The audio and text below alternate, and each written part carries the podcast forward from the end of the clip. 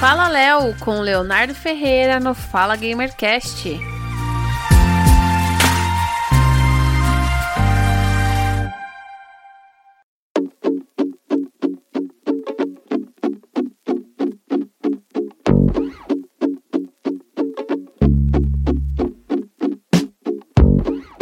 Em tempos de pandemia, descer a porrada em alguém que não tá usando máscara talvez não seja uma coisa tão ruim assim. Por isso, Punho de Repúdio é um novo game nacional que está em financiamento coletivo na Cartaz e que lançou há poucos dias. Sua demonstração gratuita para PC via Steam.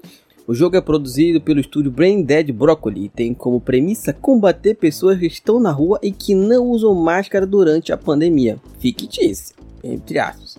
O financiamento coletivo ainda tem 38 dias, a partir da data da gravação do podcast, pela frente, mas arrecadou os 5 mil reais necessários para a produção. Atualmente o game soma cerca de 20 mil reais em doações. É possível apoiar com valores a partir de 12 reais e receber uma cópia com previsão de entrega da versão completa para dezembro de 2021.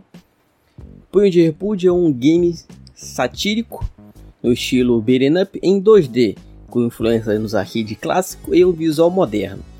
Diz a breve sinopse na página da Steam, onde ele deve ser lançado em breve, e assim que o financiamento for concluído. No caso, já foi, né? Só eles terminarem de fazer o jogo. A página também descreve o protagonista de aventura. O game conta a história fictícia de uma pandemia que se alastou pelo mundo e está sendo ignorada por fanáticos que não acreditam que a doença é real, fazendo que o protagonista, Laura, uma cidadã muito adequadamente protegida com luvas e máscara, lide com esse fanático e resolva situações com a força dos próprios punhos. Bom, eu não vou falar que de repente quem não se previne e acaba prejudicando outras pessoas merece um murro na cara, mas eu não falei isso. Se vocês quiserem acompanhar mais notícias do mundo do videogame dia a dia, diariamente, é só seguir o clube em todas as redes sociais Tchau.